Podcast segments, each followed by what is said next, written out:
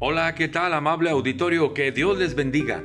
Continuamos meditando en la carta de Pablo a la iglesia de Tesalónica. Y con esto llegamos al capítulo número 3 y es así el final de esta carta. Hay unos versículos muy interesantes que se han mencionado mucho en forma particular cuando se hace referencia a este capítulo 3 de la segunda carta de Pablo a los tesalonicenses. Son los versículos 10, 11 y 12. Dice el versículo 10, porque también cuando estábamos con ustedes les ordenábamos esto, si alguno no quiere trabajar, tampoco coma. Creo que la exhortación es clara.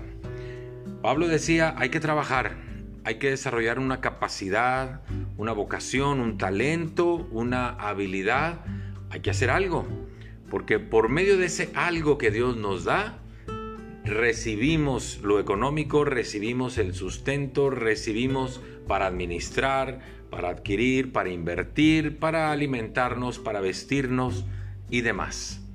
Pero al parecer algunos no querían trabajar. Y por eso Pablo decía, el que no quiera trabajar, pues que tampoco coma. A ver si no le dan ganas así de trabajar. Yo creo que a cualquiera le darían ganas, ¿verdad? ¿Qué sucedía con estos de la iglesia de Tesalónica? Dice el versículo 11 porque oímos que algunos de entre ustedes andan desordenadamente, no trabajando en nada, sino entremetiéndose en lo ajeno. Y creo que ese es un resultado de no estar ocupados con lo que el Señor nos dio para hacer. Es meternos en lo que no nos interesa o entrometernos en lo que no debemos. Como no tenemos que hacer, pues vamos y lo hacemos en donde no debemos, ¿verdad? Y es lo que está señalando Pablo. Por eso es importante dignificar el trabajo, dedicar un horario para el trabajo. De ahí vamos a recibir un sustento, de ahí vamos a, a, compartir, de ahí vamos a administrar, de ahí vamos a vivir, pero tenemos que aprender a trabajar y hacerlo bien. Pero ahí en Tesalónica algunos no lo querían hacer Dice entonces el versículo número 12, a los tales, a esos que no quieren trabajar, les mandamos y exhortamos por nuestro Señor Jesucristo que trabajando sosegadamente comamos nuestro propio pan. Porque el trabajo nos da dignidad.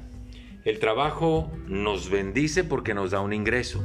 Nos permite administrar. Nos permite compartir con otros Dice la palabra de Dios que a los que trabajan, que lo hagamos como para Él y no como para el patrón. Así que tenemos que aprender a desarrollar una profesión, una vocación, una habilidad, un talento como para el Señor, porque por medio de eso que Él nos dio, Él nos quiere bendecir dándonos un ingreso, el sustento y formar un patrimonio para nuestras vidas.